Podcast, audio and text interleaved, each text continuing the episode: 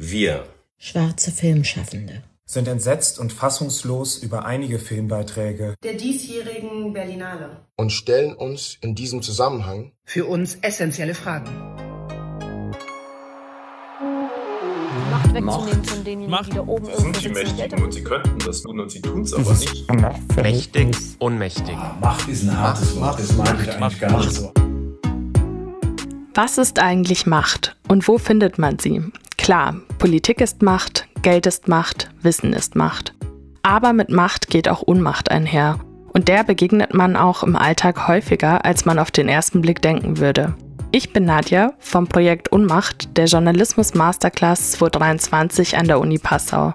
Gemeinsam mit euch beleuchten mein Mithost Lennart und ich hier jede Folge einen neuen Aspekt von Macht. Willkommen bei Übermacht.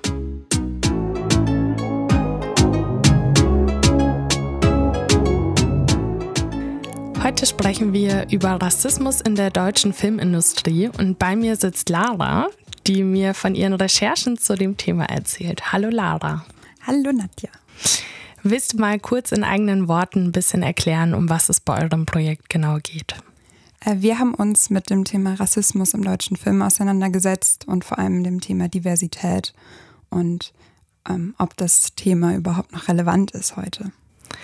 Es gibt ja immer wieder Stimmen, die behaupten, äh, Rassismus in der deutschen Filmindustrie wäre ein veraltetes Problem. Ist es denn so? Nee, auf gar keinen Fall. Also das ist auf jeden Fall ein altes Problem, aber es ist definitiv nicht veraltet. Am Beginn unserer Recherche sind wir auf sehr viele Stimmen gestoßen, die genau das behauptet haben. Das hat uns aber nicht davon abgehalten, weiter zu recherchieren. Und dass das Problem nicht veraltet ist, hat sich dann auch bei der Berlinale 2023 gezeigt. Kannst du kurz sagen, was da genau passiert ist bei der Berlinale? Da wurden zwei deutsche Produktionen gezeigt und zelebriert, die ganz klar rassistische Bilder und Inhalte hatten und darunter auch die Produktion Der vermessene Mensch. Und daraufhin gab es natürlich ganz, ganz viele Stimmen der Empörung. Wer hat sich denn da gemeldet? Äh, Das war vor allem der Verein Schwarze Filmschaffende. Das ist ein Netzwerk von schwarzen Filmschaffenden im deutschsprachigen Raum. Und die haben sich eben mit einem offenen Brief an die Verantwortlichen der Berlinale und auch anderen Stellen gewendet. Und äh, um was ging es denn in diesem Film Der vermessene Mensch? Äh, Der vermessene Mensch ist ein Historiendrama, das Anfang des 20. Jahrhunderts spielt. Und das erzählt eben von einem Berliner Ethnologen, der nach Deutsch-Südwestafrika, also das heutige Namibia, reist und dort eben Zeuge des Völkermords an den Herero und Nama wird. Und du hattest jetzt gesagt, es gab Kritik von diesem Verein. Was genau haben die denn kritisiert ähm, an dem Film? Bei dem Film Der vermessene Mensch wird vor allem aus einer Täterperspektive erzählt. Und da war dann eben der Vorwurf, dass ähm, die Täter vermenschlicht werden und der Genozid an den Herero und den Namen dabei halt komplett in den Hintergrund gerückt wird. Und wie wurde sonst so aus der Filmbranche auf die Kritik reagiert? Gab es überhaupt Reaktionen? Ja, auf jeden Fall. Ähm, Wir haben mit Thomas Kufus gesprochen. Das war der Produzent des Films Der vermessene Mensch. Und er hat ganz klar gesagt, okay, Kritik gehört auf jeden Fall dazu im Film. Ähm, Aber die Kritik der schwarzen Filmschaffenden war für ihn trotzdem überraschend und er hat auch dafür kein Verständnis gehabt. Also wir können uns vieles vorwerfen lassen, aber das nicht. Also das ist nun wirklich nicht. Wir haben den Film gemacht, um äh, sozusagen den Rassismus, äh, den strukturellen Rassismus in unseren westeuropäischen äh, Gesellschaften praktisch an der Wurzel zu packen. Wo ist das eigentlich entstanden? Ja, und uns dann vorzuwerfen, äh, dass es ein rassistischer Film ist, ist einfach nicht zutreffend, um es mal sachlich zu sagen. Thomas Kufus hatte uns dann auch noch gesagt, dass nach der Uraufführung des Films bei der Berlinale der Film auch in Namibia gezeigt wurde, eben den Menschen, die es direkt betrifft. Und da sei das Feedback durchweg positiv gewesen. Er hat uns auch erklärt, dass er eben diese Erzählperspektive, die von den schwarzen Filmschaffenden so stark kritisiert wurde, eben ganz bewusst von ihnen so gewählt wurde. Also wir haben uns entschieden, dass der Film aus der Täterperspektive erzählt werden muss. Weil alles andere, wenn wir die Geschichte der Herero und Nama erzählt hätten, dann das wäre dann, äh, wie man so schön sagt, kulturelle Aneignung. Das wäre auch nicht gegangen. Hätten wir diesen Vorwurf bekommen. Also wir haben den Film als Deutsche, die die Möglichkeit haben, Geld für so einen Film aufzutreiben. Als Deutsche haben wir ihn aus der Täterperspektive äh, erzählt. Das haben wir gemacht. Das ist uns jetzt teilweise zum Vorwurf, aber teilweise auch nicht äh, gemacht worden. Unser in Anführungsstrichen Hauptdarsteller, ich nenne ihn ganz bewusst nicht Held, weil er ja kein Held ist. Ja, der hat vielleicht anfänglich hat er vielleicht Sympathien, aber dann wird er ja sozusagen zum Verräter, zum Dieb, zum Mörder. Alles klar. Also er spricht ja jetzt hier auch der von, von diesem Problem der kulturellen Aneignung. Ähm, kann denn die Einbeziehung äh, namibischer Stimmen die Lösung des Problems sein? Also wenn man den Verein Schwarze Filmschaffende fragt, dann definitiv. Und auch Thomas Kufus hat uns gesagt, dass er sehr, sehr gerne mehr mit Namibia gearbeitet hätte, ähm, das aber strukturell nicht möglich gewesen wäre.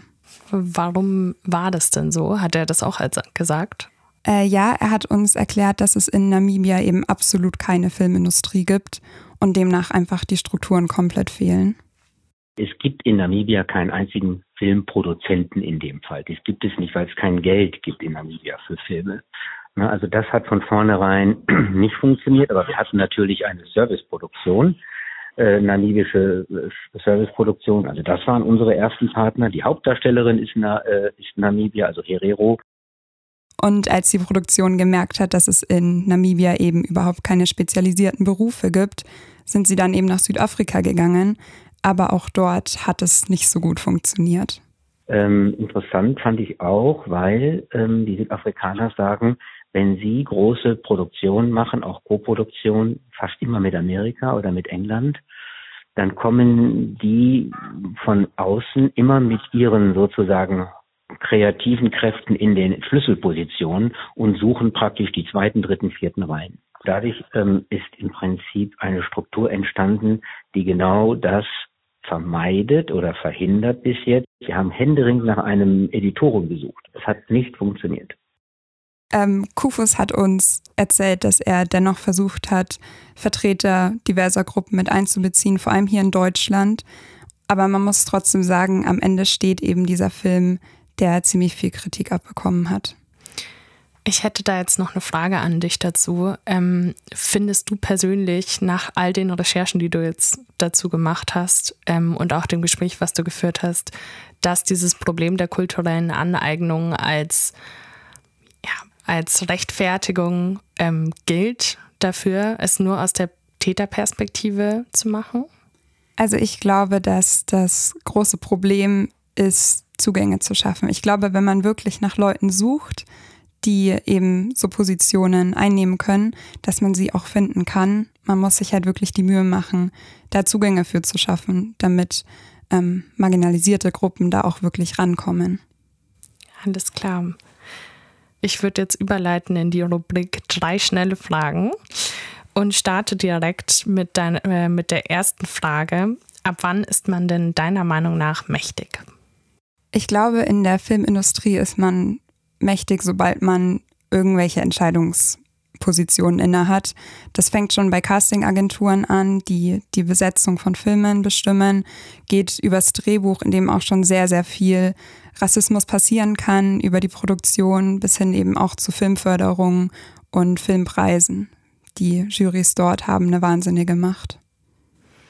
Was hat dich denn an der Recherche oder während der Recherche am allermeisten überrascht? Ähm, das war tatsächlich, dass wir überhaupt kein Statement der schwarzen Filmschaffenden mehr bekommen haben. Ähm, die wollten sich dazu gar nicht weiter äußern, was natürlich schade ist, weil bei so einem sensiblen Thema geht es, glaube ich, vor allem darum, einen Dialog zu führen und verschiedene Perspektiven zu sehen und sich dann auch auszutauschen. Was ist dir denn am wichtigsten oder was wäre dir denn am wichtigsten, dass die HörerInnen hier raus mitnehmen können? Ich glaube, das ist einfach, dass man immer beide Seiten anhören muss und vor allem auch, wenn solche Vorwürfe erhoben werden, dass man vielleicht auch nochmal hinterfragen muss, okay, warum wurde denn zum Beispiel jetzt von der Produktion so gehandelt? Warum wurden Stellen so besetzt, wie sie besetzt wurden? Gibt es da Gründe für? Ähm, weil am Ende muss man sagen, man kann nicht immer alles schwarz und weiß sehen. Ähm, die Ära des Schwarz-Weiß-Films ist ja auch schon lange zurück. Ähm, und ich glaube, dass man da einfach ein bisschen ja, mehr nachfragen muss und auch Dialog führen muss. Alles klar. Vielen Dank, Lara, für deine Perspektiven.